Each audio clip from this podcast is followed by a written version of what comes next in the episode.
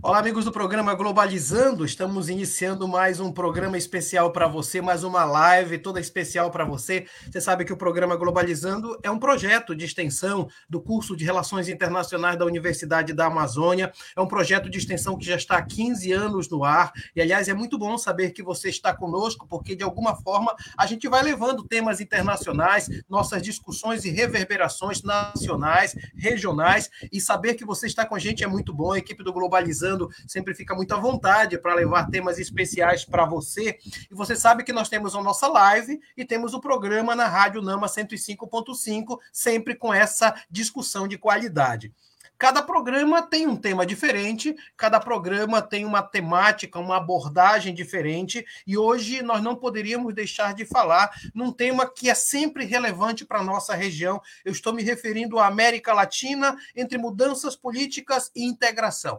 Na verdade, nós queremos conversar hoje sobre esse, eu diria, esse espaço do mundo tão importante que é a América Latina. Como é que está a questão da América Latina diante de, das mudanças políticas nos últimos anos e como é que se dá o processo de integração?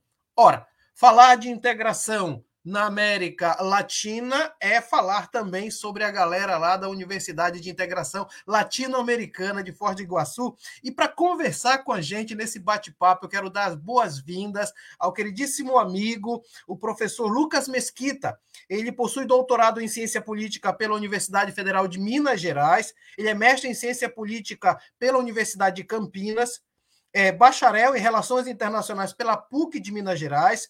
Atualmente é professor adjunto de Relações Internacionais na UNILA, onde coordena o núcleo de pesquisa em política externa latino-americana e o Observatório de Democracia do Instituto Mercosul de Estudos Avançados e coordena o programa de pós-graduação em Relações Internacionais como professor permanente. Professor Lucas, que prazer receber você aqui no programa Globalizando. Ô, Mário, uma satisfação ter voltar aqui, né? Voltar a Belém, pelo menos de forma virtual, né? Nessa, pela segunda vez nessa pandemia, né? Acho que assim, é uma grande satisfação poder encontrar vocês, né? Assim, no maior programa de rádio, de rádio, de podcast, de Facebook, de RI, sem sombra de dúvida, do Brasil. Não sabia que vocês estavam há quase 15 anos, Mário.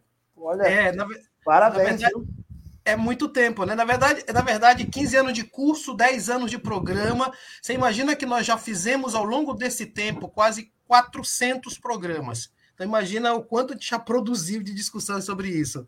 Olha, vocês têm que ganhar um prêmio da, vocês têm que ganhar um prêmio da Associação Brasileira de RI, hein? Como eu vou, já, eu...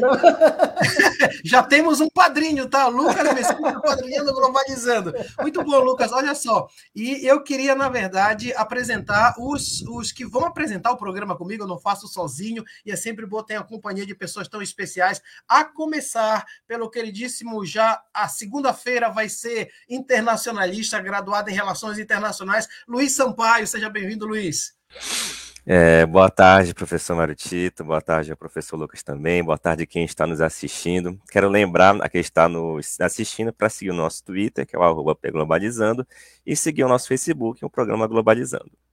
Legal, Luiz. E também quem está daqui a pouco, segunda-feira, recebendo o grau de internacionalista, Jennifer Gonçalves. Tudo bem, Jenny?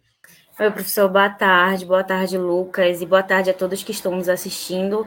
É, eu gostaria de convidá-los a fazer perguntas através das nossas redes sociais, o Facebook, que é Programa Globalizando, e o Twitter, como o Luiz mencionou, que é o Globalizando.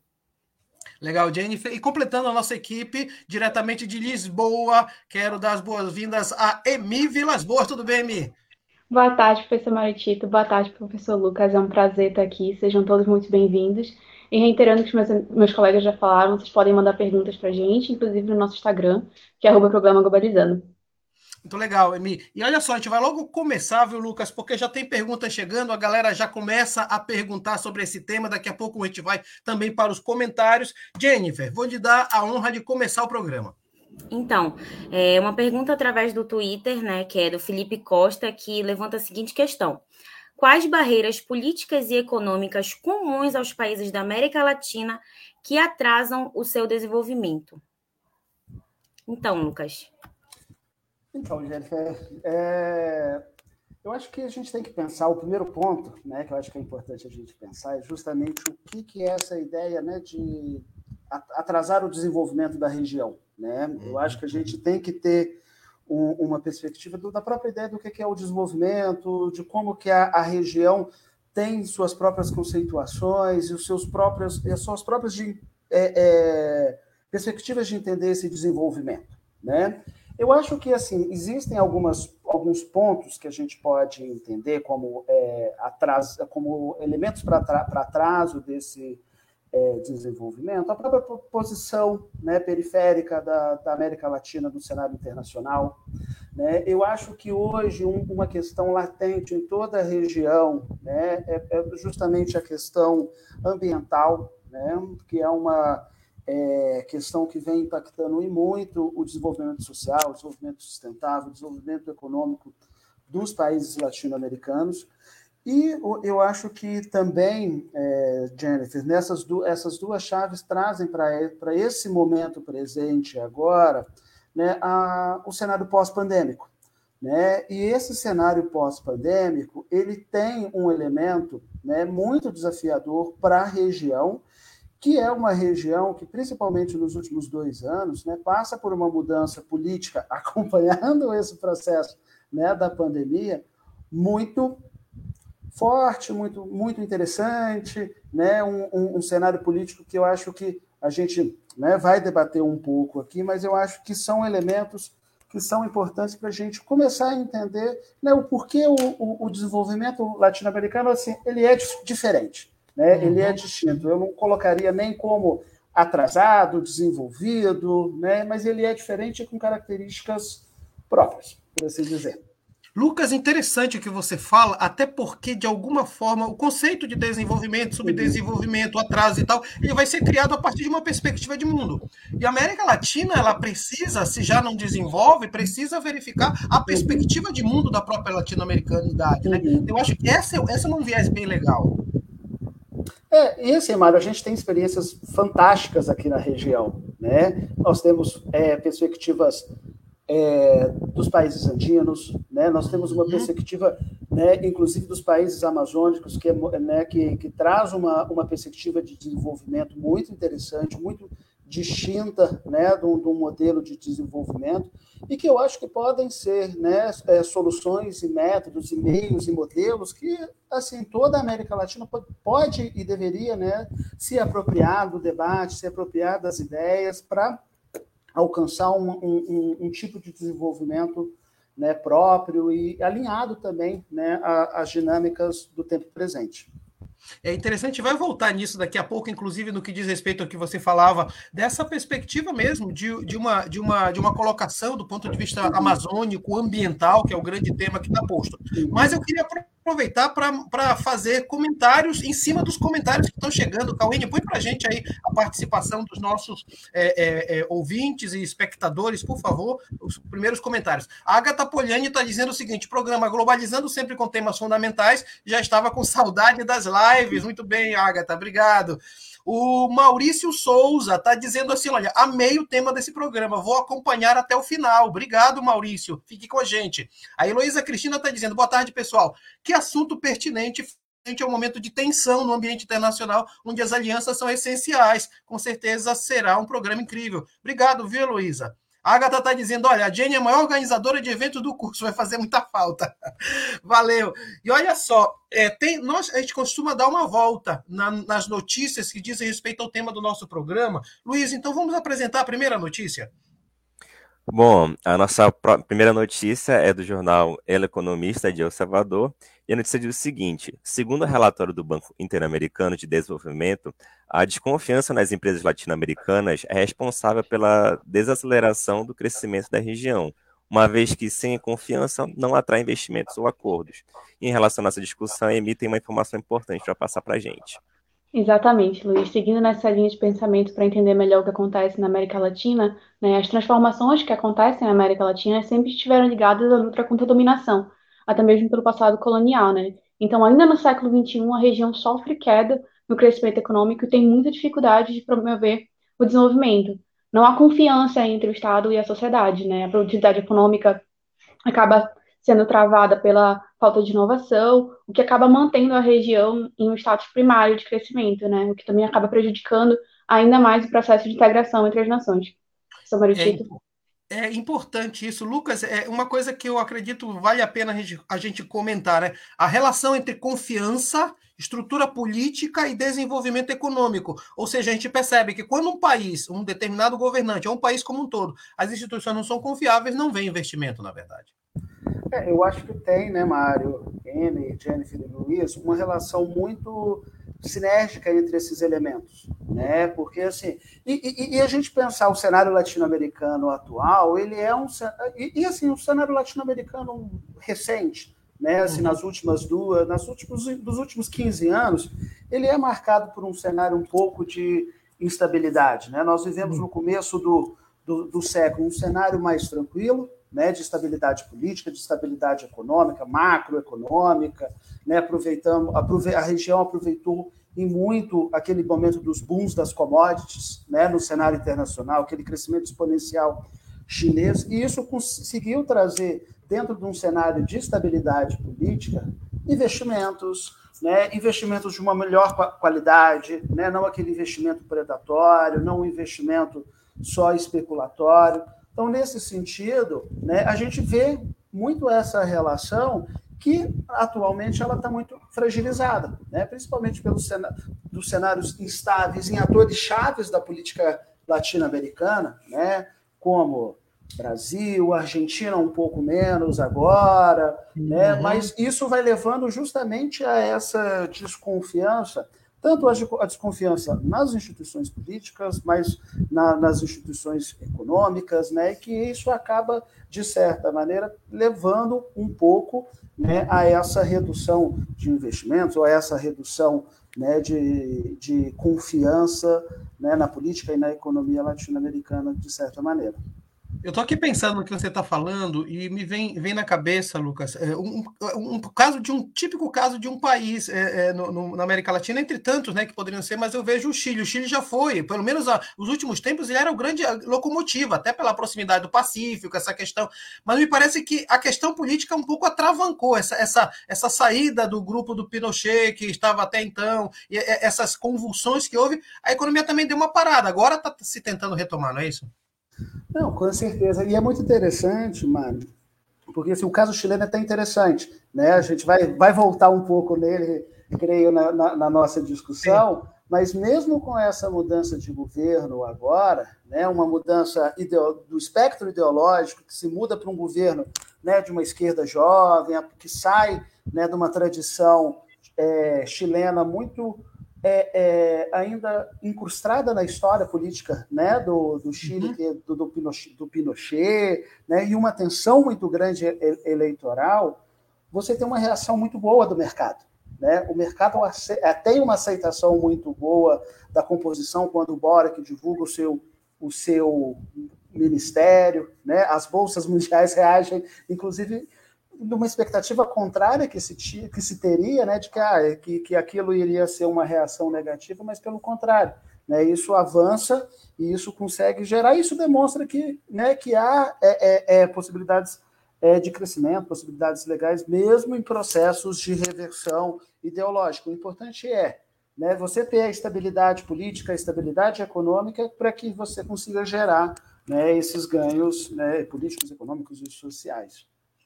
Muito bem, quem está com a gente hoje no programa Globalizando é o professor Lucas Mesquita. Ele é doutor e mestre em ciência política e bacharel em relações internacionais. E este é o programa Globalizando do curso de Relações Internacionais da Universidade da Amazônia. Inclusive, a gente fica muito feliz de ter vários alunos é, nos programas de estrito senso da UNILA, e a gente vem trabalhando essa parceria, porque de alguma forma a gente pensa às vezes, ah, a Amazônia é uma coisa, Mercosul, sul do país. Na verdade, estamos no mesmo continente e esse diálogo, né, Lucas, entre Amazônia e Cone Sul vale muito a pena, né?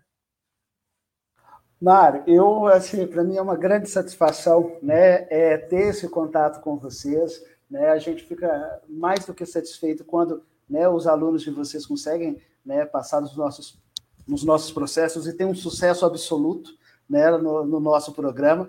Se tudo der certo, Luiz e Jennifer, né, ano que vem são duas grandes novas contratações aí em março para o nosso, nosso PPGRI, né? Uhum. É, mas assim, o Mário, a gente tem que pensar, né, que a integração latino-americana ela passa por toda a América Latina, né? Uhum. Assim, um, uma integração latino-americana, ela sem sombra de dúvida, ela é uma integração que surge muito forte, né, nos seus principais acordos num Cone Sul, né? Mas recentemente você tem né, é, vários é, é, processos de integração regional que avançam nessa perspectiva continental. Né? Uhum. E isso é uhum. muito legal porque trazem as realidades né, da América Latina para um plano de discussão que conseguem avançar né, em políticas regionais de, de fato, né, e não uhum. só pensando em características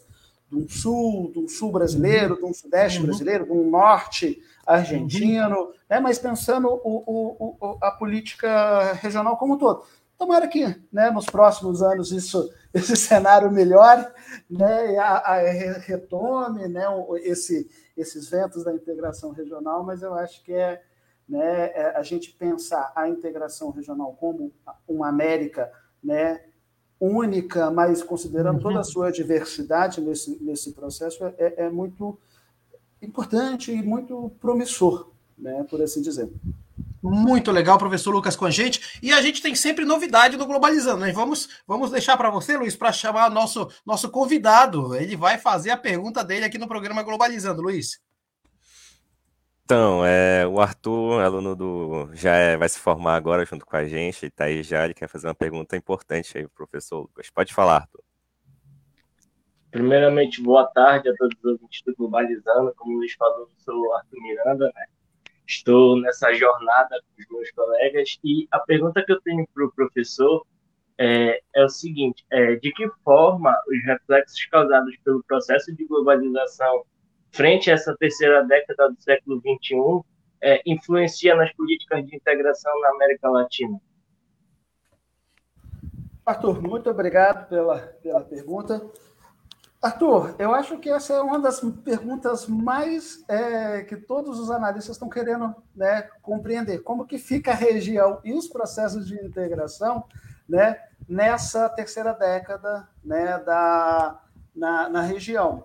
Essa terceira década ela tem uma característica muito interessante, que ela é uma, é uma, uma década que ela, para os processos de integração, ela pode ser uma década de retomada de processos que, num primeiro momento, se iniciaram, se iniciaram de forma crescente, né, que você aí que passa num, num, numa segunda década, no final da segunda década, começo dessa terceira década, por um processo de retrocesso, né, uhum.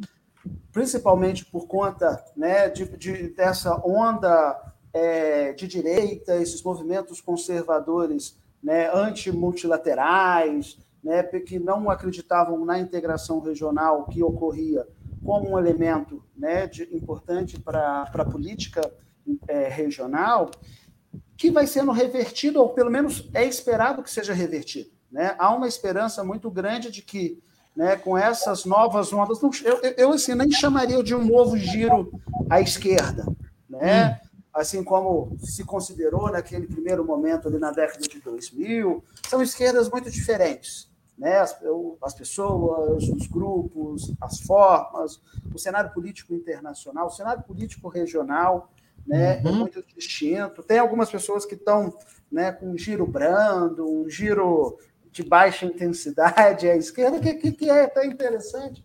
Mas é, é, eu acho que tem uma esperança a, a, a gente retomar né, essas políticas de integração na região agora. Né? A gente, nesse começo dessa terceira década, ele é muito marcado por um retrocesso dessa integração. Né? Então, acaba-se a Unasul, o Mercosul é enfraquecido, a ALBA é enfraquecida, a CELAC enfraquecida. Né? Uhum. Né? Você tem todo. O, aqueles movimentos que são é, é, é, iniciados pela extrema-direita não avançam, como ProSul, né? aquelas outras alianças não avançam, mas é, eu acho que o, a, palavra-chave do, do que se esperar é essa retomada desses processos e a gente tentar não entender esses processos da mesma forma que a gente pensou naqueles, nesse, nos processos de integração ali no, na virada do milênio, por assim hum. dizer. Muito legal. Arthur, muito obrigado, viu, pela sua participação aqui. Desejo sucesso lá na segunda-feira na tua colação de grau, tá? Tá bom, muito obrigado. Eu que agradeço a oportunidade, sempre uma honra participar dos programas do Globalizando. Legal, Arthur. E aí, viu, Lucas? Uma coisa que você falava me veio na cabeça também, sabe? É, é na verdade um novo movimento. É um na verdade um novo momento, porque se você for pensar, é uma esquerda que, que, é uma esquerda que dialoga sobre outras perspectivas, trabalha com outros grupos, outros espectros, vamos dizer assim, políticos. Isso traz uma novidade que o pesquisador precisa saber entender, né? Sem sombra de dúvida, Mário. Por exemplo, é, e é interessante porque no Brasil, né, a gente tem, no caso brasileiro, digamos assim, a única possibilidade de uma reversa, de uma volta de uma esquerda daquele momento do, uhum. do da década de 2000, né, uhum. com na, nas próximas eleições, né, as pesquisas estão mostrando essas essas possibilidades. Mas assim, se a gente e, e, no caso argentino, mas no caso argentino até mesmo já é um outro tipo de esquerda, uma esquerda muito mais centro-esquerda, né, com o papel do Fernandes, do que propriamente a gente teve aquela esquerda kirchnerista. Mas se, por exemplo, a gente pega o Peru, né, com Castilho, o Arce na Bolívia, é o próprio Boric agora no Chile, elas são, são governos né, desse espectro progressista, desse espectro da esquerda, mas com nuances muito diferentes. Né? O Arce e o Castilho são professores universitários, o Boric né, é um jovem presidente que vem do movimento estudantil, uhum. né, da, daqueles uhum. movimentos de, de, de, contestação, né, que nascem lá em 2000, na, na, na segunda década né, de, dessa, desse milênio, que trazem uma nova cara. Né? O, o, o cenário chileno é muito interessante, a, a constituinte Sim. chilena é muito interessante desse movimento. Né? Então, se vê em pautas de mulheres, pautas de questões étnicas, questões raciais, questões de desenvolvimento sustentável. Né? Eu acho que o caso chileno hoje é o melhor, principalmente o caso constituinte, né? da, uhum. da, nova Constitu... da nova Constituição chilena, é o melhor espaço para a gente olhar essa, esse novo, essa nova dinâmica né? política que a gente tem na região. Cada vez que você fala uma coisa, me vem um monte de coisa na cabeça. Eu sei que os meninos também têm uma série de coisas, mas a gente vai, vai, vai para os comentários e se sobrar tempo a gente vai comentando, viu? Tá muito legal o programa. Aliás, obrigado por você que está participando. Cauene, põe, põe aí os comentários, por favor. Tem o primeiro comentário é da Larissa Schoenberger. Tema incrível. Discutir integração na América Latina é essencial para que as pessoas entendam mais as relações dos países do sul-americano. Parabéns ao programa e ao excelente entrevistado. Obrigado, obrigado, Larissa. A Jade Germano, estou amando como vocês estão abordando esse tema. Obrigado, Jade. A Luísa Veiga está dizendo, gente, amando a discussão hoje. Nossa região é muito rica e temos muito potencial para crescer, apesar de ainda precisar superar diversas questões internas e herança do período colonial. Parabéns a todos. Obrigado, Luísa. A Luísa é também do Globalizando, ela está em Montevidéu agora, está fazendo o mestrado dela em Montevidéu. E, e, muito obrigado por estar tá participando aqui com a gente, tá, Luísa? E olha só, vamos para mais um giro de notícias. A primeira foi o Luiz que fez, agora é com você, Emi. Exatamente, professor. Está aí no Brasil agora o giro de notícias do jornal Época de Negócios, né? E segundo essa notícia, para o diretor de consultora, da, desculpa, para o diretor da consultora Eurasia Group, Christopher Gorman, a pandemia só exacerbou os problemas políticos e sociais na América Latina, né, onde a frustração dos eleitores acabou se mostrando na eleição de populistas que não vão conseguir resolver os problemas da região devido às restrições fiscais. E aí tem um pouquinho mais de coisa com a gente. Um comentário é, complementando a notícia que a Amy acabou de falar é que as últimas décadas na, da América Latina elas foram marcadas é, por uma prevalência de políticas de esquerda e agora pela onda conservadora. A criação de narrativas como nós contra eles, ela contribuiu bastante para a polarização de um continente marcado por conflitos. No Brasil, a corrupção e o mau desempenho econômico, eles foram combustíveis para a virada à direita, onde a adoção de políticas neoliberais e o desmonte de políticas assistenciais tem sido bastante característica né, desse, desse cenário. Olha só, Lucas, eu, eu, em cima do que a Amy e a Jennifer falaram, né? E retomando um pouco o que você falava agora há pouco, a gente pensa numa tentativa de mudança na América Latina após esses períodos mais de governos, eu diria, tendenciosos à direita, no Brasil até quase que de extrema direita, mas pensando um pouco nessa perspectiva do Estado, me parece que o Estado, a pandemia mostrou que o Estado precisa estar à frente, né, liderando um pouco os esforços, que não pode deixar tudo ao mercado, mas tem que ser um Estado que não é um Estado parado, um Estado corrupto, é, ou seja, nós estamos numa tentativa de retomar o protagonismo do Estado, mas que não seja um Estado que atravanca e atrapalha o próprio desenvolvimento. É, é, eu acho que essa pandemia, né, Maria, mas é interessante que até mesmo antes né, do, da pandemia, você já tinha né, é, sinalizações muito importantes no, no cenário internacional que, sinaliza, que, que, mostravam, olha, esse modelo neoliberal, esse modelo de Estado mínimo, ele está já em desuso. E esse, uhum. é, é via FMI, né, inclusive, né, a gente tem né, declarações importantes do FMI justamente falando, olha, a gente fez esse receituário, né, nós somos defensores, mas para o momento de agora, eu acho que não é mais tão assim. Né? Esqueçam então, que eu escrevi, né? Mais ou menos isso. Né? Esque, esqueçam o que eu fiz, né? Então, assim, isso, é, isso é interessante porque, assim, hoje, né, você tem, inclusive, dentro dessa discussão da polarização política, um dos elementos chaves e um dos elementos né, importantes dessa polarização é justamente o papel do Estado né? ou pelo menos seria esse papel do Estado. Uhum. Né? E, e, e, e, e, a pandemia intensificou né, esse processo, demonstrando que, olha, os Estados precisam cumprir determinadas funções, deter, cumprir determin, é, é, ser agentes de determinadas políticas públicas, porque se, porque se, se a gente for deixar isso ao mercado, às empresas, isso não vai ocorrer. Né? Isso, e, e, porque é aquela lógica, né, Mara? As empresas estão preocupadas com o lucro. Né? Ela, a, a empresa, na sua essência, ela tem que buscar o lucro. E o Estado ele tem que garantir a sobrevivência do indivíduo. Né? No, no aspecto mais é, é, robesiano da coisa, é, é, ainda assim, né, você precisa da participação desse, desse Estado nessa, nessa, nessa discussão, né, na, nessa atuação. Então, eu acho que, o, que a pandemia trouxe né, justamente essa, olha, não dá mais para a gente não considerar o Estado como né, um agente de promoção de políticas públicas e um Estado eficiente, né, um Estado uhum. transparente, um Estado né, participativo, um Estado no qual né, a população possa, de fato, né, é, participar, deliberar, opinar né, na, na, na discussão política né, e na discussão de, de, quais políticas públicas o Estado deveria né, adotar. E, aliás, a, a Emi sempre sabe que toda vez que ela está na apresentação do programa, eu vou sempre puxar a língua dela para falar um pouco da perspectiva aí de Portugal. Emi, nós estamos falando disso até porque Portugal também vai passar por, ele, por eleições, né? vai ter o um processo ele, ele, de eleições em, em, Portugal, tem um governo mais à esquerda, mais progressista, isso também está reverberando em Portugal, né, Emi? Exatamente, professor. Ainda esse mês vai acontecer as legislativas aqui em Portugal, né? Então, realmente o governo daqui é um governo mais puxado para a esquerda, apesar da gente ter um, um primeiro-ministro mais neutro, digamos assim, não tanto quanto o, o, presidente, né, no caso.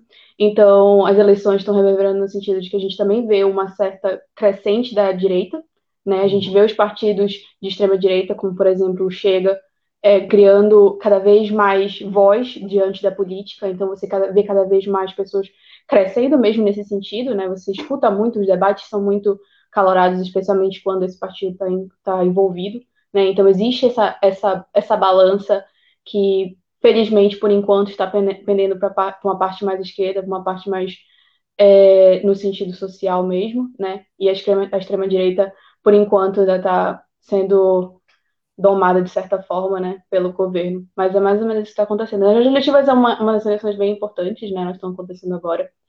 E a maioria dos votos, como aqui o voto não é obrigatório, então tem toda essa questão do incentivo à população a votar, né, a necessidade de que, além da questão eleitoral de quem vai estar nas legislativas, também tem aquela questão de temos que fazer a população sair e votar.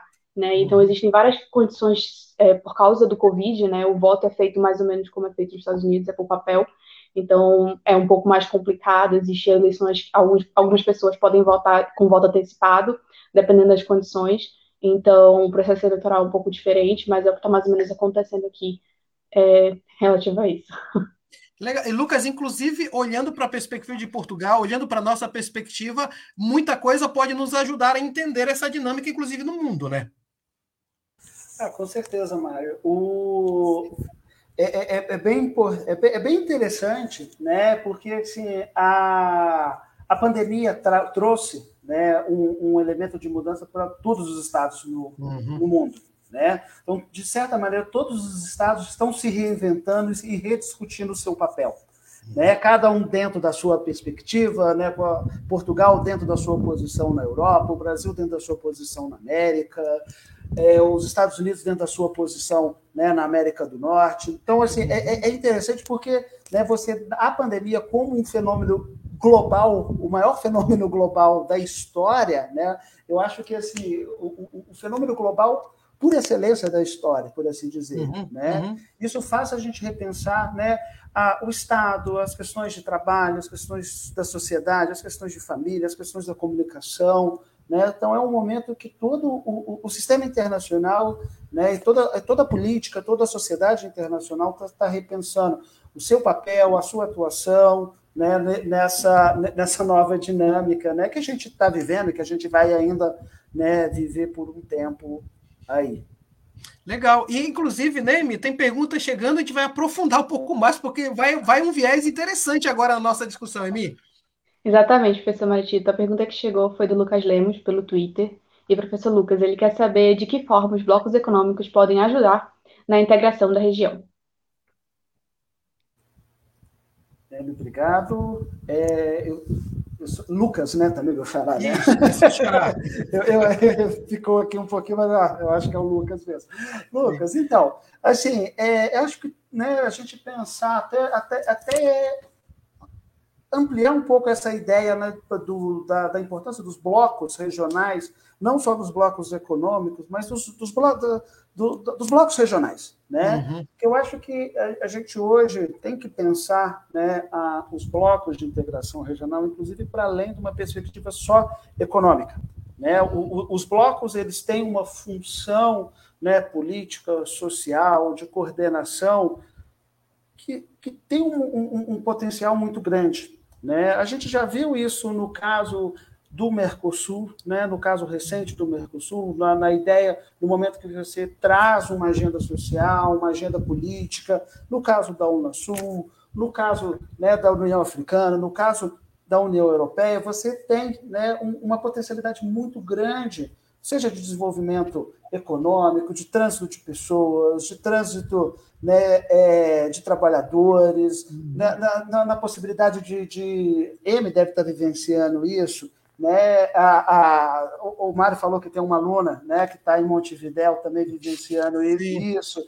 Né? Nós, na Unila, vivenciamos também muito isso, essas possibilidades de intercâmbio e de interação a partir da, da, da educação. Né? Uhum. E, e, e, isso só é potencializado porque você tem esses blocos né, de integração criando condições para que isso ocorra. Então, é desde a de, da possibilidade de você poder trabalhar em outro país, de estudar em outro país, de fazer turismo em outro país, até mesmo, né, a, a, por uma lógica mais comercial, de criar confiança econômica, de criar né, é, parceiros econômicos, mercados. Então, eu acho que, né, assim, sou muito suspeito para falar né, do potencial da, da, integração regional, porque né, é, é, é, sou mais do que assim, um, um, defensor, né, tipo, vivo isso, tento viver isso na, no dia a dia. Então, assim, Lucas, eu acho que o, não conseguiria nem te é, é, nesse pouco tempo que a gente tem, tipo, a, o, quais são os potenciais,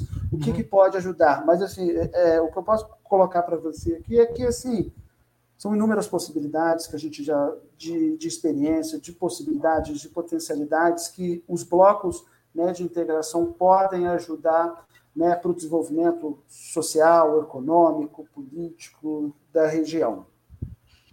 Tem, tem um autor, agora me foge a memória, quando eu dava aula de integração econômica e regional, já é no século passado isso, né? Eu não dou essa disciplina. Mas eu, eu acostumava apresentar o mesmo autor que por um tempo escreveu: olha, o, o, a União Europeia é nosso modelo. Se o Mercosul quiser ter sucesso, olhe para a União Europeia. Logo em seguida, Ele escreveu o contrário. Ele disse: olha, a União Europeia está em crise, é melhor você não, não seguir esse caminho. E eu, o que ficava na minha cabeça, era a reflexão que eu fazia, Lucas, era exatamente isso. Esse negócio de ter modelos acabados, talvez não dê certo, exatamente porque são perspectivas diferentes. E aí eu te pergunto, o que, que a integração latino-americana tem de diferente no que diz respeito a uma, um olhar para a União Europeia ou outras formas de integração? Não, Mário, o, o, e, e isso é legal, né? Porque assim, isso mostra, inclusive, um potencial e uma um desenvolvimento teórico, uma maturidade né, acadêmica e uma maturidade política da região né, para pensar os seus próprios modelos, as suas próprias políticas. Eu acho que, lógico, a gente tem que olhar né, para os modelos de integração europeu, africano, asiático, né, norte-americano e ver quais, né, quais são a, a as políticas de sucesso, as, ou os próprios fracassos, entender o que, que, o que, que é bom, o que, que não é bom. E, assim, e, e a América Latina, ela tem né, uma. Eu acho que hoje é o grande, o grande potencial da gente pensar a região é justa está justamente aí naquela, naquela, naquelas primeiras chaves que a gente começou a nossa discussão, né, por um novo modelo de desenvolvimento né? Um, um, de desenvolvimento, seja econômico, social, político. Né? A região hoje ela tem uma riqueza muito grande nisso. Então, assim, a gente tem experiências políticas muito interessantes, que são uhum. únicas da região, né? de, desde participação de juventude, participação de grupos né, é, indígenas, de grupos étnicos, até mesmo né, modelos de desenvolvimento que conseguem avançar em práticas, seja a partir da terra, do campo, de desenvolvimento tecnológico, que, que, que tem um potencial aí de, de inclusive criar, né, ou, ou, ou, ser o modelo de política a ser adotado, né, também em outros espaços. Uhum. Né? Então a, a, região ainda tem essa é, é, tem essas possibilidades. Eu acho que ainda um pouco explorada, né? Perfeito. Né? A academia, principalmente, e, e, a, e, a, e, a, política vem desenvolvendo cada vez mais os relatos, estudos e análises sobre isso, mas eu acho que o grande, o, o grande, a grande contribuição latino-americana ela está aí nessa chave, na chave do desenvolvimento, pensando esse desenvolvimento como algo amplo, né? mas com esses caminhos aí que podem avançar, principalmente nessa ideia do desenvolvimento sustentável, um desenvolvimento sustentável próprio, não aquele modelo, né, um modelo de desenvolvimento sustentável europeu, um modelo de uhum. Sustentável norte-americano, né, mas assim um, um, um, modelo de desenvolvimento sustentável latino-americano com as suas características, com as suas idiosincrasias, com as suas contradições, né, mas um, um modelo nosso que tem a nossa cara. Olha, tem muita coisa para conversar. Eu já disse para trazer o Lucas aqui é querer puxar 10 globalizandos ao mesmo tempo, que é muita coisa que ele fala e é muito, muito, muito interessante. Vamos continuar, Jennifer, a nossa, a nossa viagem pelo mundo da notícia agora é com você. O Aviso da Notícia agora ele vai passar pela Espanha com o jornal El País. É, em visita ao Brasil, representante da União Europeia elogia objetivos climáticos que o país apresentou na COP26. É, Joseph Borrell afirmou ainda interesse do, do bloco em alcançar acordo direto com o Mercosul. Bom, é, comentando um pouco a notícia que a Jennifer falou, é, a integração latino-americana se deu principalmente por seu crescimento no mercado internacional. Além disso, programas de, de inclusão social possibilitaram menores, maiores, menores índices de desigualdade. É, desde os anos 90, vem se instaurando um processo de mudança econômica nos modos de exportação e de se relacionar com o sistema internacional. Mas, apesar de diversas formas de articulação, ainda é, observam-se instabilidades nas principais estratégias estabelecidas. Pois é, Lucas. É, é, uma coisa que, que talvez a gente precise aprofundar um pouquinho, é exatamente isso, né? Existe um acordo, uma tentativa de acordo entre Mercosul e União Europeia, essa questão mais voltada para, para um, uma abertura, ampliação de mercado. Parece que a coisa não está caminhando exatamente porque tem barreiras aí ambientais impressionantes, né? É, e assim, é, é, muito, é muito interessante porque essa né, notícia que a Jennifer trouxe, né, você tem esse representante da União Europeia elogiando né, a COP26 e 21, mas, ao mesmo tempo, você tem justamente um movimento, e eu acho um movimento, inclusive, importante, né, inclusive um movimento necessário, né, uhum. de denúncia desse, de, de, da, das, das, das, práticas que não vem, que vêm sendo tomadas no Brasil e das práticas que não vêm sendo tomadas no Brasil uhum. Né, para o combate ao desmatamento, por uma política agrícola mais né, sustentável. E isso vem sendo justamente um entrave. Né? É um entrave principal. Né? Porque se a gente até mesmo entende o, o, o por, uma, por uma lógica estritamente comercial hoje, né, você tem no próprio, na própria lógica do consumo hoje uma busca por produtos mais verdes, por produtos. Assim, a gente tem vários problemas dentro dessa, desses selos, né? mas assim, o mundo tem buscado mais essas práticas e principalmente né, o, o, o a Europa, né, o, o, norte global. Uhum. E, e, e, assim, e, e o, o, o acordo né, é, Mercosul-União Europeia Todas as tensões passam por isso. Né? As tensões é, com a França, né? as tensões com a Alemanha, todas elas passam por essa lógica né? do, do que não tem sido feito, principalmente no Brasil, né? com relação à proteção ambiental. É interessante também, eu não eu chamaria um pouco da atenção, eu acho que é um debate até não travado dentro desse, desse debate, né, é a questão da proteção ambiental no Paraguai. Né? A gente hum. sabe que, que, tem, que também no, né, né, no Paraguai você tem uma extensão, um desmatamento muito grande, né, principalmente em função né, da soja, né, das, grandes, das grandes fazendas de soja, dos, dos grandes processos né, de ampliação da fronteira agrícola brasileira, né, com os brasileiros que também afeta um pouco né, é, é, é, essa dinâmica. Mas, assim, como né, o governo brasileiro é o concurso do, do, dos párias internacionais, né, fica até difícil né, concorrer e, e, e, e, não ser o centro das atenções nesse com relação a essa pauta, né? É, inclusive, é, um comentário. Cauê, põe aí o um comentário para gente, porque eu quero fazer um comentário em cima do comentário, que eu acho legal. A Letícia Yucari está dizendo que tema incrível para ter mais conhecimento sobre a integração na América Latina. Parabéns à equipe do Globalizando pela escolha do tema e o convidado excelente, que é o professor Lucas. E aí ela fala de mais conhecimento sobre a integração na América Latina. Talvez, é, é, é Lucas, a própria existência de uma universidade de integração latino-americana proporcione um espaço de aprofundamento dessas temáticas que me parece passam também pela falta de conhecimento nosso da nossa própria realidade latino-americana, me parece, né? Me parece, eu tenho certeza, Mário, sem sombra de dúvida.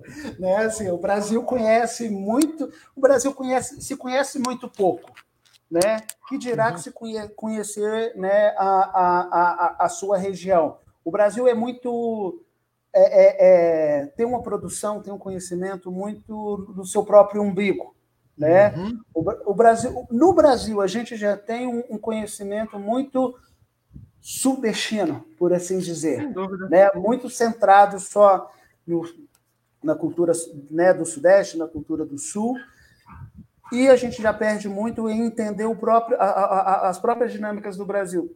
Pensando na, na, na condição latino-americana, né, isso, isso é, é, é pequeno. Mário, se a gente pensa quantas universidades brasileiras possuem centros de estudos latino-americanos, isso não existe, é, são poucas. A gente, pode, a gente pode contar nos dedos assim, os lugares que tem. E assim, quando a gente vai né, para os grandes centros universitários do mundo, pô, povo tem centro de pesquisa latino-americanos, ele deve estar né, tá vivenciando isso, centros europeus, centros Exato. africanos. Né? Uhum. Então, isso diz muito, inclusive, dentro da própria lógica da, da geopolítica do conhecimento. Né? Então, assim, é, é, é, é, acho que é importante demais né, a gente pensar e repensar o, a, a produção de conhecimento sobre o Brasil, sobre a América Latina, né, de, como um todo. Enquanto eu chamo a Luísa Veiga, que vai falar da playlist do programa, quero fazer um comentário para dizer o seguinte: olha, recebi um convite para a gente se inscrever, eu e o Jorge, que é outro concluinte, é, para um, um evento na Universidade de Salamanca que vai discutir Amazônia. Então, veja, Veja, a gente nada contra Salamanca fazer uma discussão sobre a Amazônia, mas aí a gente vai fazer, vai ter que se inscrever, tem que pagar, sei lá, 100, é, 100 é, euros para poder fazer e tal. Quer dizer, a gente precisa crescer muito na produção de conhecimento nosso. Cadê a Luísa Veiga? Já está aí para falar da, da playlist? A Luísa Veiga, então, ela é a, a, líder da equipe de playlist. Luísa, explica aí para o Lucas como é que funciona a playlist do nosso programa quando ela, ele não está na rádio, né? Oi, pessoal, tudo bom? É um prazer estar aqui de volta, né? Mais uma live. Olá, professor Lucas. Um prazer estar aqui conversando de forma, né, pessoalmente, né? Entre aspas. e, bom, gente, para vocês que não conhecem o nosso esquema da playlist, a gente tá lá discutindo durante o programa na rádio, tem uma pausa para escutar a música que a gente seleciona. Mas aqui na live, infelizmente, não dá para fazer isso. Então a gente seleciona as músicas e monta no Spotify de acordo com o tema da semana da live e a gente posta no, no domingo. Então a gente seleciona não só aqui na rádio, na live, mas também na rádio, é uma lista. A gente seleciona oito países que tem relação com o tema que a gente está discutindo. Então, óbvio que, falando de América Latina, a gente usou como critério é, países que tiveram movimentações políticas nos últimos anos que tiveram um forte impacto na, na, região, né, no sistema internacional como um todo. Então a gente selecionou a Argentina, selecionou Chile, Venezuela, Bolívia e também, né, não podia faltar a gente sempre encerra a nossa playlist com o Brasil, que também, né, principalmente nos últimos anos tem sido bem interessante é, perceber a movimentação dele, principalmente em relação a a nossa região, né? Quanto que é, a gente vinha caminhando para uma, uma maior é, integração e nos últimos anos vem que a política externa brasileira voltou às costas para a América Latina. Então é interessante a gente avaliar isso e também trazer de uma forma leve, né? Escutando uma musiquinha, pelo menos. Legal. Heloísa, inclusive, né? É, você tá em Montevideo, falei aqui, dei spoiler agora, né? E aí, como é que é falar do Globalizando por aí? Porque tu tá, tá pregando a boa palavra do Globalizando também aí, né, Luísa? Óbvio, né? não tinha como não. É porque é, é muito curioso, até na semana passada eu estava apresentando um, um trabalho, né? E a, até comentei que, era da, da Amazônia, a professora ficou assim, oh, que interessante, né? Pô, eu, ah, eu, nossa, foi muito, é muito legal ainda comentar que a universidade tem programa de extensão, que é a rádio, e aí eu falo, eu tô lá até agora, aí ela ficou até agora, eu falei, é, tô no programa até agora, já saí da faculdade, mas eu tô lá ainda.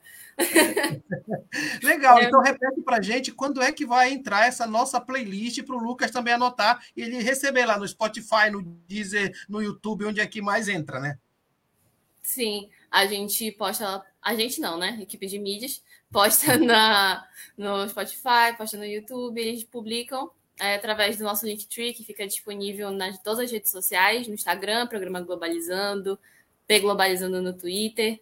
E é só escolher a plataforma da sua preferência: Spotify, Deezer ou YouTube. Legal, Luísa, te agradeço muito pela participação. Bons estudos aí em viu? Eu que agradeço. Eu estou aqui nos bastidores só acompanhando a discussão. Eu fiquei, meu Deus, eu estava vendo isso semana passada.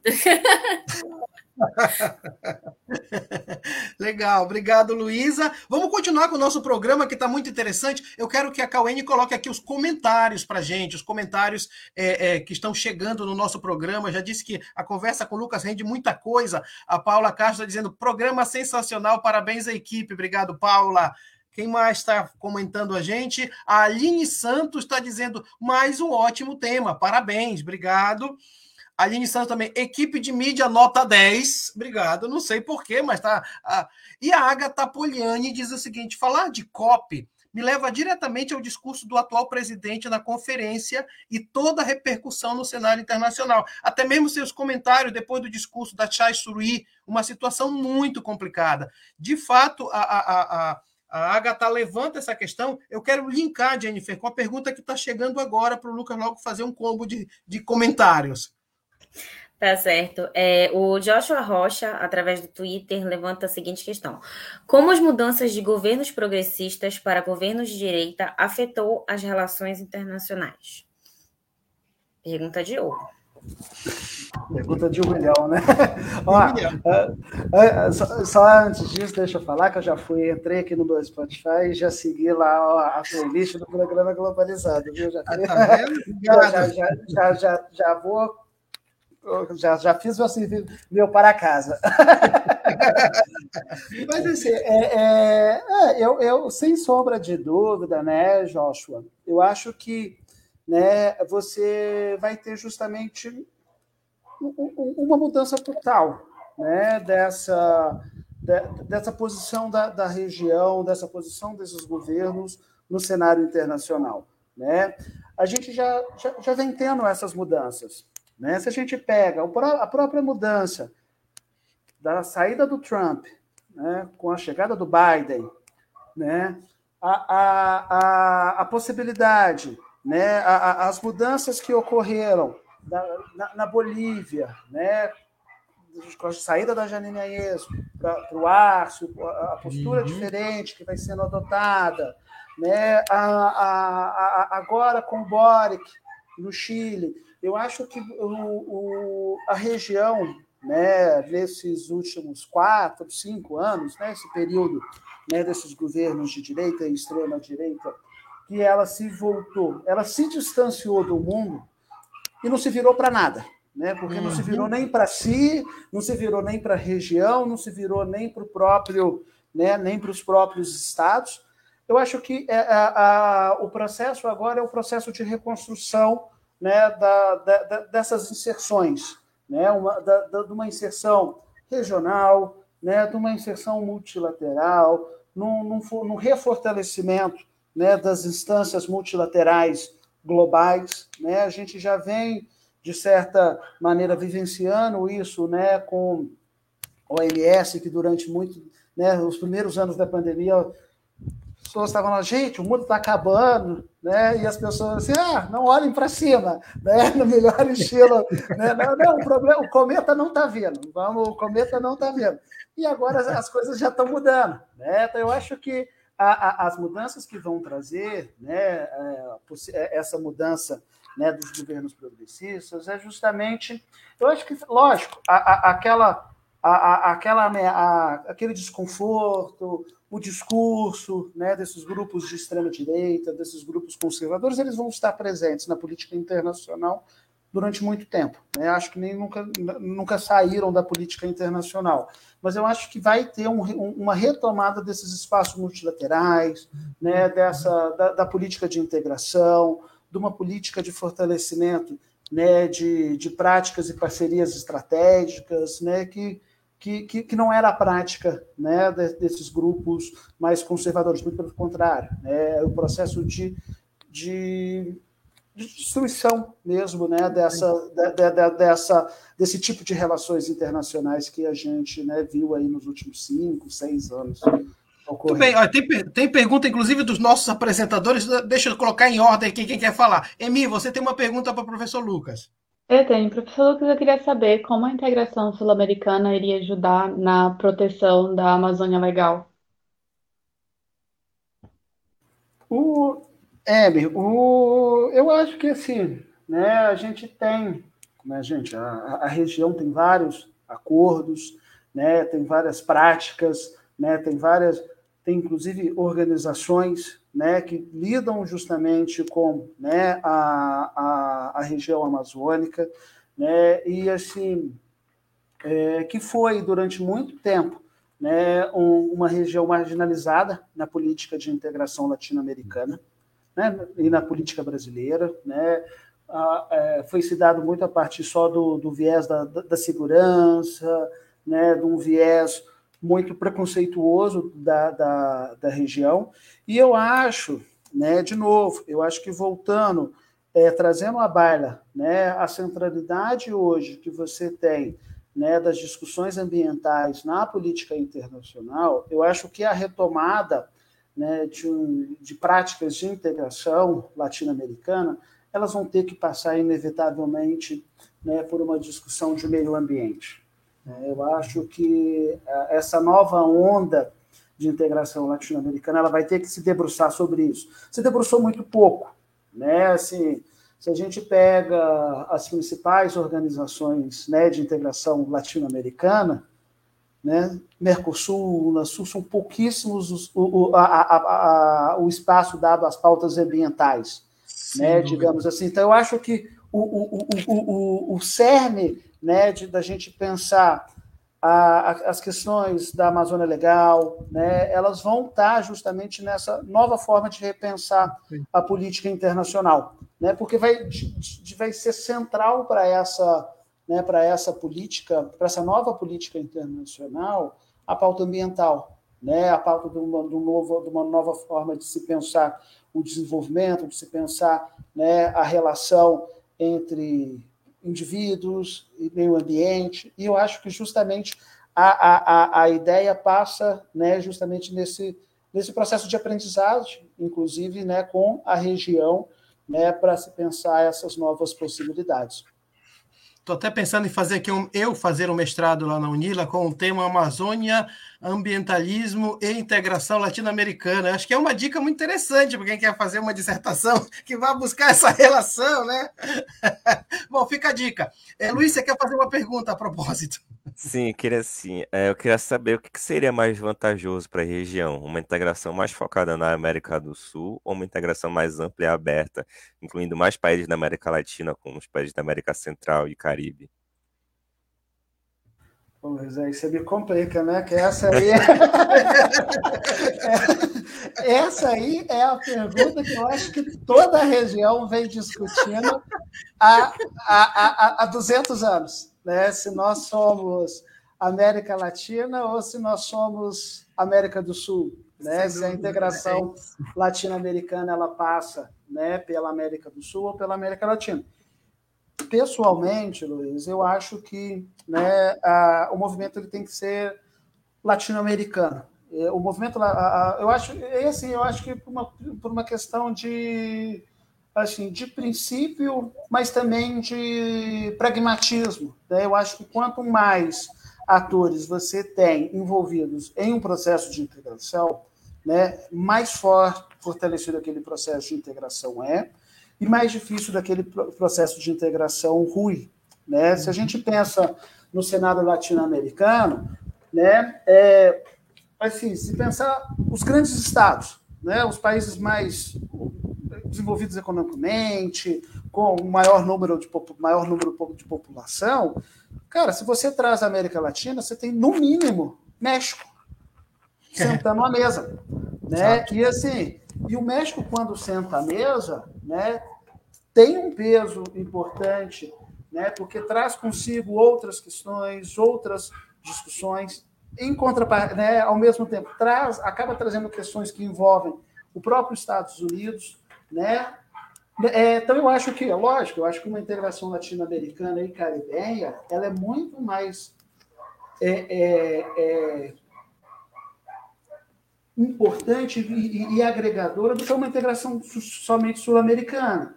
Né? Uma pena os esforços da CELAC né, não terem avançado nesse, tanto nesse sentido.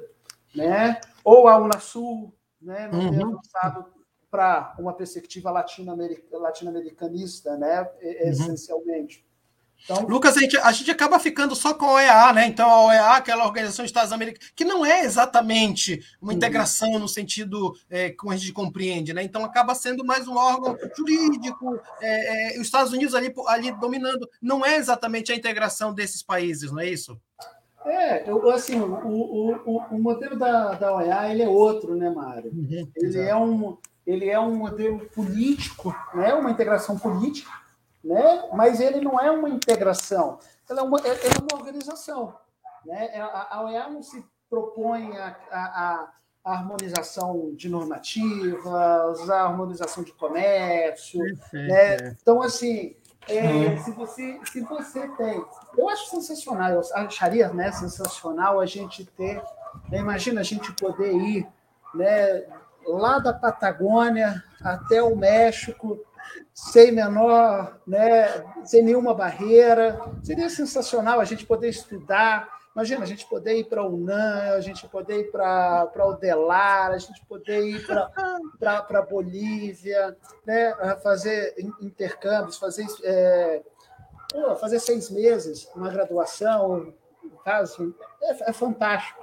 Né? Então, assim, eu sou muito mais fã desse, desse, desse modelo mais ampliado uhum. Mas, assim, essa aí é a pergunta que o, que, que, que o pessoal ainda está né, tá discutindo. Se, se, o pessoal ainda está discutindo se nós somos América Latina ou América do Sul. Boa. Olha, é sobre essa tua ideia de abertura de, de, de passagem para tudo quanto é lugar, Cante Cosmopolita bateu palma efusivamente nesse momento. Mas olha, tem um comentário, viu, Cauene, que, que, que é, é, eu li agora na, na, prévia, eu acho bem interessante, porque é um comentário do Eric Rodrigues, que vai ser aluno lá da Unila. O Eric também, membro do Globalizando, já participou com a gente. Ele faz o seguinte comentário: as contribuições do professor Lucas me fizeram lembrar dos escritos de Eduardo Galeano, que dizia que o desenvolvimento é um banquete de escassos convidados. Já conseguimos visualizar a mudança desse cenário, apesar de ainda atual. Parabéns aos colegas, excelente programa. Obrigado, viu, Eric, pela, pelo seu comentário muito bom. E eu quero passar para o Luiz Sampaio para a última rodada de notícias, depois para a Emi. Bom, professor, temos mais uma notícia importante, que é do jornal The New York Times dos Estados Unidos, que diz o seguinte: próximo de importantes eleições, a América Latina indica a ascensão da esquerda. Tal indicativo foi corroborado após vitória de candidatos de esquerda no Chile e Honduras. A campanha gira em torno da recuperação econômica e melhoria das condições sociais, o que pode servir como um, prenúncio de vitórias eleitorais também no Brasil e na Colômbia. E aí emite um conteúdo importante para acrescentar na nossa discussão. Bom, primeiro eu queria dizer que eu espero que essa notícia realmente né, aconteça, que essa previsão seja real.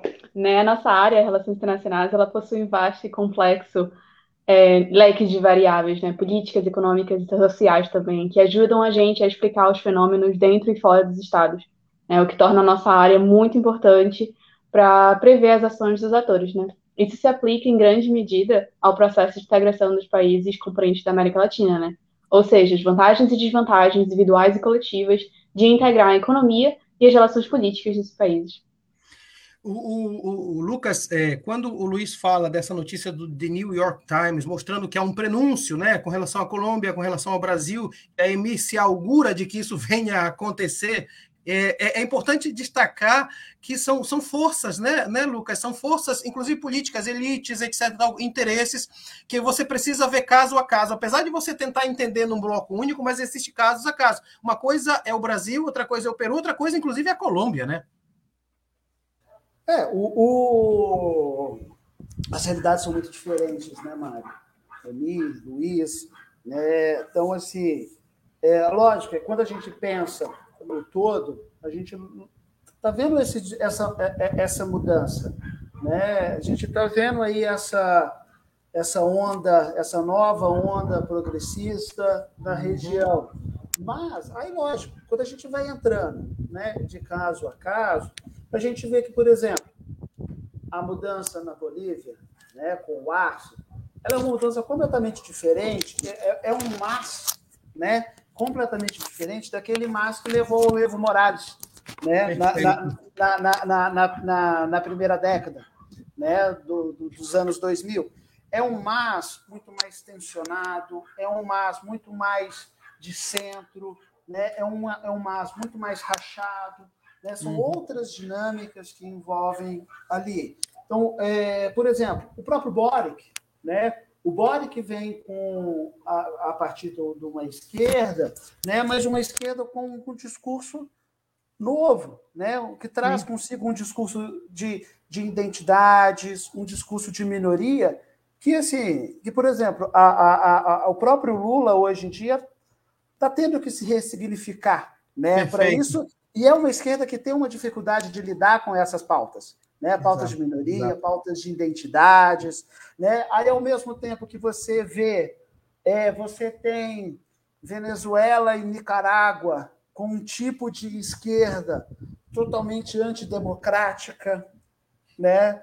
Então, assim, é, é, é assim, é, aí, inclusive, eu ainda sou mais suspeito ainda para falar sobre essas pautas, né? Porque assim, a minha área de estudo é política externa e eu trabalho com essas discussões né, de, de atores, de grupos, como que as diferenças entre né, esses grupos vão dando nuances políticas diferentes às políticas externas adotadas. Né? Então, assim, lógico, no, no, no macro é uma mudança né, significativa. Mas também né, é a mesma coisa de hoje. Né? Quando a gente olha né, a, a, a direita latino-americana, poxa, é uma direita muito diferente.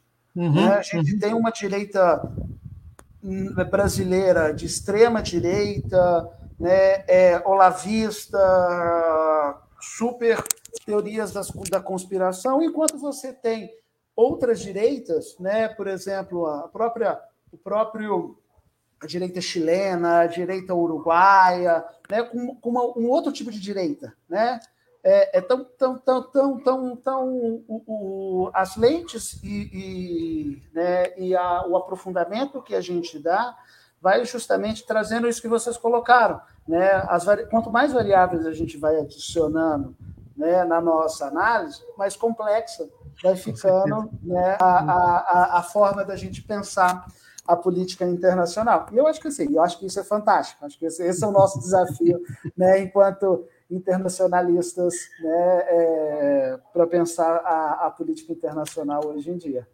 Você sabe que quase que para terminar agora o programa, que a gente já avançou no tempo e foi tão legal, conversa maravilhosa. Você falando aí, vem sempre aquela perspectiva, né? Quanto mais a gente estudar relações internacionais, mais a gente precisa estudar relações internacionais. Quanto mais a gente estudar integração entre países, no caso latino-americana, mais precisa estudar. Quanto mais estudar Amazônia, mais precisa estudar Amazônia. Ou seja, a gente precisa estudar não para reter conhecimento, mas para fazer também o conhecimento circular, né, Lucas? Me parece que essa é a nossa missão, né? E cada vez que passa, Mário, a gente tem que estudar mais relações internacionais, mas a gente tem que estudar mais sociologia, mais Perfeito. história, mais uhum. né, se aprofundar nos estudos de gênero, nos estudos de desenvolvimento, nos, nos, estudos da economia política. Esse é o desafio e essa acho que é a maravilha né, do, do, do internacionalista hoje em dia. Né? Então, assim. Fala, Mar. Não, eu ia, ia te agradecer muito, até porque é, a gente tem. Veja, as lives do Globalizando eles servem para isso, para a gente entrar em contato com pessoas que, do contrário, a gente não entraria tão facilmente, né? Uhum. A gente tinha só o programa na rádio, e o programa na rádio me obriga a ter pessoas daqui, ou que estejam passando por aqui, né? As lives nos permitem de alguma forma. Olha só, você está você tá em Minas Gerais, né? Só de Minas Gerais eu já entrevistei o Dalvison, já entrevistei o Casarões, agora você. E tem tanta gente gente boa circulando, e isso para nós aqui da Universidade da Amazônia é é fantástico, porque a gente se coloca nessa discussão, sei lá, sei lá, do olhar da Amazônia, mas com olhar também de aprendizado, e a gente vai trocando experiências. E eu quero te agradecer muito, primeiro porque você está de férias, né? E liberou seu último sábado de férias para estar com a gente. Segundo, pelo enriquecimento que é a sua presença aqui no nosso programa. E terceiro, por nos permitir esse intercâmbio de alunos, de pensamentos, de, de saberes, é, receber o, o, o a Juliana, receber. É, a, a, Jennifer, recebeu o Luiz, recebeu o Eric, e tanta gente que está passando por aí, para que, quando voltem, tragam essa perspectiva mais, perspectiva mais ampla. Eu te agradeço muito, viu, Lucas, pela participação no Globalizando. Ô, Mário, para mim é uma satisfação estar aqui com vocês, com a Jennifer, com a Amy, com o Luiz e com toda a equipe de vocês. Né? É, igual falei, eu, eu, reforço, eu acho que assim, eu acho, eu acho o, o, o programa Globalizando o maior projeto de extensão né, da, de RI né, do, do Brasil. É, o trabalho que vocês fazem é louvável. Eu acho que assim, a gente sabe de todo o desafio que é fazer extensão né, universitária no Brasil, principalmente fazer extensão universitária em RI no Brasil e durante tanto tempo. Né? Uhum, uhum. É, e, o, e, e, assim, e eu acho que vocês têm uma contribuição hoje muito importante, porque inclusive a área de RI hoje vem debatendo a extensão, né, na sua, na, na, na, na, inclusive como curricularização da extensão. Exatamente, componente né, curricular no, mesmo. No ensino de RI, né?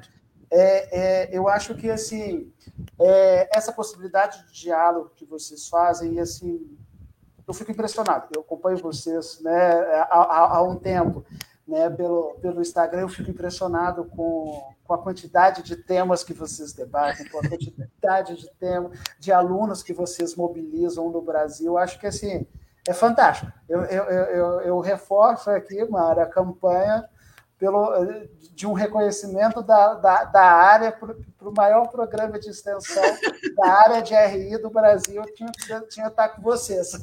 O trabalho que vocês fazem é, é, é, é, sensacional. Acho que, ninguém, acho que ninguém faz um programa de extensão por tanto tempo ao longo do ano e por tanto tempo né, é, é, igual vocês vêm, vêm fazendo e com a qualidade com as pessoas que vocês vêm é, trazendo. Então, assim, parabéns mesmo. Para a gente é uma satisfação, né? Inclusive, é uma satisfação para a gente ter né, alunos de vocês hoje no, do nosso programa. Né? A gente, assim, são alunos brilhantes, né? Que, assim, que passam por mérito próprio, né? Que passam por um processo Sim. seletivo que ele é totalmente às cegas. A gente nem uhum. sabe quem né, quem são os meninos, os meninos, né, o Luiz, a Jennifer, né, é, tiveram essa, é, é, essa experiência e cada dia que passa, né, os alunos de vocês vêm dando os frutos importantíssimos, né? Assim, seja a partir do PPCRI, seja a partir de outros programas, né? A gente já tem alunos de vocês que vieram para o programa e que já estão em doutorados né, de excelência no Brasil. Então é fantástico isso para a gente também. E assim, a parceria é uma parceria fantástica, né? Que, que acabou naturalmente ocorrendo, né? Pelo mérito dos, dos próprios alunos dessa aproximação. Sem eu dúvida. acho que assim é, é, é, é só continuar e, e louvar essa, esse, esse trabalho que vocês têm feito, Mário. Muito bem, agradeço ao professor Lucas. Quero agradecer muitíssimo a companhia dos meus queridos internacionalistas e quase internacionalistas acadêmicos de relações internacionais. Luiz Sampaio, muito obrigado. Aproveito para desejar uma feliz, feliz colação na segunda e boa continuidade de estudos em Foz do Iguaçu. Luiz, obrigado. Bom, obrigado, professor Maritita, obrigado, professor Lucas. Espero encontrá-lo lá em Foz do Iguaçu em breve. Obrigado também a quem está assistindo e sempre um prazer apresentar as lives aqui todo sábado. Legal, Luiz, obrigado. Jennifer, Jennifer Gonçalves também, ela é da equipe de mídias, faz toda essa, essa é uma equipe que tem 10 pessoas, mas que faz um trabalho maravilhoso. Obrigado, Jennifer. Eu que agradeço, professor. É muito bom estar aqui no Globalizando, nessa parte da live, né? É, professor Lucas, muito obrigada pela participação pela aula, incrível, né? É sempre muito bom falar sobre América Latina, nunca é um tema batido, certo? É, quero agradecer também a Emi por participar e aos ouvintes participantes da live. Muito legal. E quero agradecer a Emi Vilas Boas. Repito, ela está em Portugal, ela nunca deixou de estar com a gente. E já quase meia-noite lá, lá em Lisboa. Te agradeço muito, Emi, pela participação. Nunca deixei e não deixarei.